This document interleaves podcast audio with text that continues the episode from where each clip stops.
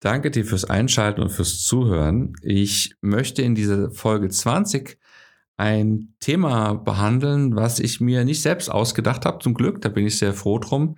Das hat nämlich eine Klientin von mir als ähm, Thema sich gewünscht. Und das Thema ist Vergleichen, in Klammern, nicht genug zu sein. Und um das vielleicht so ein bisschen noch mal ein bisschen so in Kontext zu bringen, diese Klientin, die war, ich glaube, Ende 30, Anfang 40 so ungefähr und hat einen starken Kinderwunsch, war Single, hatte auch Schwierigkeiten, den richtigen Partner zu finden und hat einen starken Wunsch gehabt, eben in eine Beziehung zu kommen mit dem richtigen Partner, um eine Familie zu gründen. Erstmal eine sehr gut nachvollziehbare Sehnsucht. Und die eigentliche Sehnsucht danach war auch gar nicht so das vordergründige Problem, was sie hatte. Das eigentliche Problem, der eigentliche Schmerz, der permanent oder immer wieder auftrat, war das Vergleichen nicht genug zu sein, weil ihre Aufmerksamkeit war sehr, sehr stark beim Äußeren. Das heißt, sie hat sich andere Beziehungen angeschaut in ihrem Freundeskreis und Umfeld und hat sich dann selbst auf eine gewisse Art und Weise abgewertet, weil sie nicht dort ist, wo die anderen sind. Und das war der große Schmerz. Und dann entstand natürlich auch so ein gewisses Dilemma, weil so ein Kreislauf entstand, solange sie drin war in diesem Schmerz und in diesem Vorwurf so ein bisschen, so den Vorwurf an ihr eigenes Leben, ich bin nicht richtig, ich bin nicht genug, ich schaffe das nicht, dann kam so ein innerer Groll auch zustande, auch ein Groll auf die anderen, wobei der auch unvernünftig war, also sie war da schon sehr klar, auch in ihren Gedanken, aber trotzdem war so eine innere Wut da, so dass das so ein Mix aus Gefühlen war und die Gesamtausstrahlung keine war, die jetzt davon geprägt war, innere Zufriedenheit zu haben, eine Fokussierung zu haben und so wirklich ready zu sein für eine gesunde Beziehung, ja. Und deswegen haben wir auch dann genau daran gearbeitet, dass sie so ein bisschen sich löst, erstmal eine Zeit lang von dem Thema und an ihrer inneren Zufriedenheit arbeitet damit sie da in eine bessere Ausgangslage kommt, um in eine neue Beziehung zu finden und dann vielleicht auch eben eine Familie zu gründen. Und es jetzt schon länger her, dass es bei mir in Behandlung war, aber ich weiß auf jeden Fall, dass sie einen Partner gefunden hat. Wie weit es mit der Familie ging, äh, das weiß ich jetzt noch nicht. Aber kommen wir zurück und wollen das Thema ein bisschen allgemeiner behandeln, damit du natürlich auch da was von mitnehmen kannst. Wenn das Thema ist, sich zu vergleichen und nicht genug zu sein, und wir mal so ein bisschen das so aufdröseln in so Problem und mögliche Lösungen und dann auch so eine Transformation, wie man diese mögliche Lösung so ein bisschen auch in den Alltag integrieren kann. Dann ist ja das eigentliche Problem, dass ein großer Teil der Aufmerksamkeit im Vergleichen ist, im Äußeren ist und diese Gedanken darauf ausgerichtet sind, irgendwie was zu suchen, was aber nicht zu finden ist. Also man sucht dann im Vergleichen irgendwie immer wieder, wo man selbst steht, wo die anderen stehen. Das ist ja das Prinzip des Vergleichens und sucht da irgendwie nach einer Lösung. Aber das ist natürlich ähm, ein totaler Irrglaube und kann überhaupt nicht funktionieren, weil das müsste ja dann zur Folge haben, dass ich, wenn ich im Vergleichen-Modus bin und das meine Hauptgedanken sind, dass alle anderen irgendwann unter mir stehen müssten im Vergleich und ich relativ weit oben stehe. Am besten ganz oben. Weil wenn ich nur ein bisschen weit oben stehe, dann kann es natürlich passieren, dass ich mich wieder neu vergleiche mit anderen, die noch weiter oben stehen. Und ich denke, es ist gut nachvollziehbar. Es ist eine Spirale, wo ich nicht mehr rauskomme. Das heißt, das Problem ist nicht, wo ich da stehe. Das Problem ist das Vergleichen als solches. Und das Vergleichen kann nur stattfinden, wenn ich mit meiner Aufmerksamkeit im Äußeren bin. Also wenn ich permanent versuche zu sehen, was da ist und dann das reflektiere oder vergleiche mit mir selbst. So.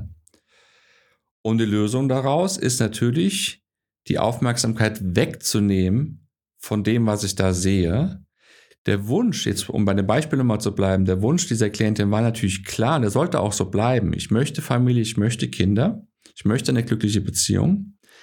Aber der, das ständige Anschauen von anderen, die in Anführungszeichen dieses Leben führen, das ist ja das Problem gewesen. Das heißt, deswegen war da der, der therapeutische Ansatz, sie darin zu begleiten, mehr bei sich zu sein. Wie geht das? Mehr zu fühlen, mehr innere Dialoge zu führen. Was möchte ich?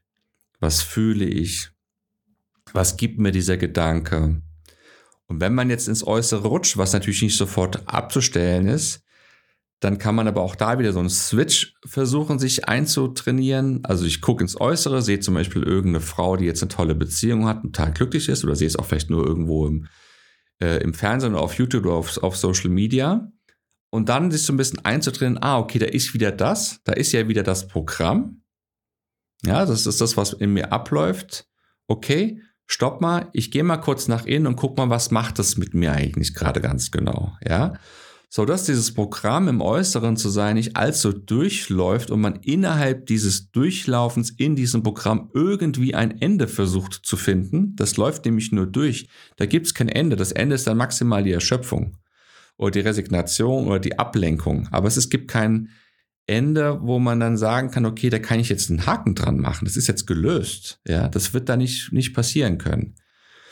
Von daher ist dann der Ratschlag, nach innen zu gehen und das zu erforschen, was in dir eigentlich genau passiert. Was denkst du da? Was sind deine ganzen Gedanken, Glaubenssätze? Ich bin nicht gut genug, ich bin zu schlecht, den anderen geht's besser.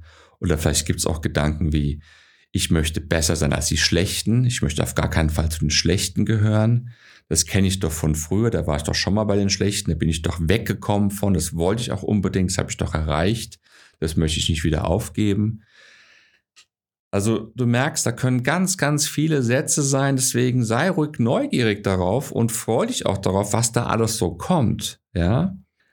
Das ist wichtig, um die innere Klarheit zu verbessern und auch um die eigentlichen Gefühle nach, nach oben holen zu können, um sie dann auszufühlen, ja. Und so kommst du dem eigentlichen Problem immer mehr auf die, auf die Spur, kannst es immer mehr verstehen, immer mehr erforschen und die Gefühle lösen sich mehr und mehr auf. Und wenn du dabei bleibst, dann ist auch das Programm, das unterbewusste Programm merkt auch, ah, okay, da ist gerade etwas in einem Veränderungsprozess. Und wenn du dem Aufmerksamkeit gibst, diesem Veränderungsprozess, wird das Unterbewusstsein dir dabei helfen, dabei zu bleiben, dass du diese Aufmerksamkeit auch immer öfter, immer mehr halten kannst in diesem Veränderungsprozess. Okay? Wenn du da so ein bisschen durchgegangen bist, das so ein bisschen in dir gearbeitet hat, dann ist natürlich jetzt wichtig, auch irgendwie so eine Lösung zu finden. Also eine Lösung ist natürlich immer mit der Aufmerksamkeit mehr auch beim Inneren zu bleiben. Immer weniger ins Vergleichen zu gehen. Am besten gar nicht mehr ins Vergleichen zu gehen. Das ist schon quasi per se die Lösung, ja. Aber so von den Gedankenstrukturen ist es natürlich hilfreich zu erforschen, was will ich eigentlich? Worum geht es mir eigentlich? Also das eigene Leben so ein bisschen mehr zu sehen. Und dann kann die Sehnsucht sein, okay, ich möchte eine Familie. Wie möchte ich mit der Familie leben? Was für eine Sehnsucht möchte ich befriedigt bekommen? Wenn es jetzt um so eine Familie geht, dann spielt der Partner natürlich oder die Partnerin auch eine wichtige Rolle. Was soll der Partner für ein Mensch sein? Ja? Dieser Mensch, den ich mir wünsche als Partner, was hat dieser Mensch für Bedürfnisse an mich? Ja, wie sehe ich mich denn? Kann ich diese Bedürfnisse erfüllen? Möchte ich diese Bedürfnisse überhaupt erfüllen? Ja, möchte ich mich entwickeln, um diese Bedürfnisse zu erfüllen, oder möchte ich mich nicht entwickeln, um diese Bedürfnisse zu erfüllen und so weiter und so fort. Also wenn es um die Lösung geht, dann geht es natürlich auch darum, ganz konkret zu gucken, wie soll der Partner sein? Wie sollte ich sein? Will ich so überhaupt sein? Was will ich eigentlich? Ja, dieser ganze Prozess führt dazu, dass du immer mehr zu dir kommst und es ist der Klientin auch immer mehr dann gelungen und sie immer authentischer geworden ist und somit dann auch attraktiver wurde für einen potenziellen Partner, der zu ihr passt. Ja. Je authentischer wir sind, desto mehr sind wir bei uns selbst, desto wohler fühlen wir uns auch. Natürlich gibt es gewisse Verhaltensweisen, man darf niemanden verletzen oder man sollte niemanden verletzen psychisch und körperlich auch keine Gegenstände irgendwie zerstören. Also Gewalt ist etwas, was wir im Griff haben müssen. Das, das Potenzial haben wir alle zu Gewalt. Jeder von uns hat dieses Potenzial. Da müssen wir gucken, wenn wir da einen Zugang zu haben, dass wir da eine Grenze ziehen. Aber die Gefühle, die Wut und die Gedanken, die können alle sein und die können wir alle uns vergegenwärtigen und reflektieren. Und wenn so der Fokus mehr im Inneren ist und du immer mehr bei dir bist und somit auch auf einem guten Weg bist, attraktiver, in Anführungszeichen passender für den richtigen Partner, die richtige Partnerin zu werden, ja. Oder auch nicht, weil du sagst, nein, ich will eigentlich alleine sein, ist ja auch vollkommen legitim, dann bist du attraktiver und passender für dich selbst, ja, oder auch für beides, ne. Es wird einfach alles runder und stimmiger. Und wenn jetzt in der eigentlichen Transformation das so ein bisschen mehr gefestigt werden soll, ist es dann eigentlich ziemlich einfach. Du musst nur versuchen, Emotionen reinzubringen, also dich in das ganze Thema zu verlieben, ja. Mein Lehrer sagt immer, ähm, es geht nicht darum, nur diszipliniert gewisse Übungen zu machen, sondern es geht darum, sich in diese Veränderung zu verlieben. So wie jemand, der frisch verliebt ist, der muss sich nicht daran darum bemühen, irgendwelche liebevollen und zuneigenden Gedanken zu haben. Das, das geschieht mit ihm, ja. Und so wäre jetzt ein natürlich sehr effektiver Modus, dass du dich in deine Veränderung, dass du die feierst, dass du der Bedeutung gibst, dass du dich quasi in sie verlieben kannst. Weil so merkt dein Unterbewusstsein ganz, ganz genau, aha, das hat eine hohe Relevanz, eine hohe Bedeutung. Es wird dir leicht fallen, du wirst auch mit einer Kontinuität dranbleiben können. Also die Gefühle einladen, die Euphorie, die Freude für die Veränderung einladen, den Zweifel, wenn der kommt, die Rückschläge, die kommen können, nicht jetzt per se einladen, indem du wieder in so vergleichende Gedanken reinrutschst. Aber wenn Dinge geschehen, sie erforschen, du bist dann schon geübt da drin, was ist da genau mehr los? Ach, das kenne ich doch schon, das kommt noch mal. Und dann kann so ein innerer Dialog stattfinden, so ein innerer Anteile-Dialog, wo eine Stimme sagt, ach, ich wusste doch, du bist doch ganz doof, das klappt doch alles nicht. Und eine andere Stimme aber sagt, Moment mal, wir haben das doch irgendwie ganz gut hinbekommen bisher, wir sind doch eigentlich auf dem richtigen Weg. Und diese beiden Stimmen ruhig ein bisschen auch innerlich halten. Und dann kannst du dich zuwenden der destruktiven, dem destruktiven Anteil in dir und kannst dir fragen, okay, ich bin auf einem guten Weg und da will ich auch hin. Aber hast du noch etwas, was du von mir möchtest? Kann ich für dich noch etwas tun? Ja. Und vielleicht will dieser destruktive meckernder Stimme, dieser innere Anteil von dir einfach nur nochmal gehört werden, ja. Oder es kommt nochmal ein Gefühl auf, das kannst du noch ausfüllen. Aber die Ausrichtung bleibt bei dem, wo du hin willst, bei deiner eigentlichen Transformation hin zu deinem eigentlichen Ziel, wo du hin möchtest.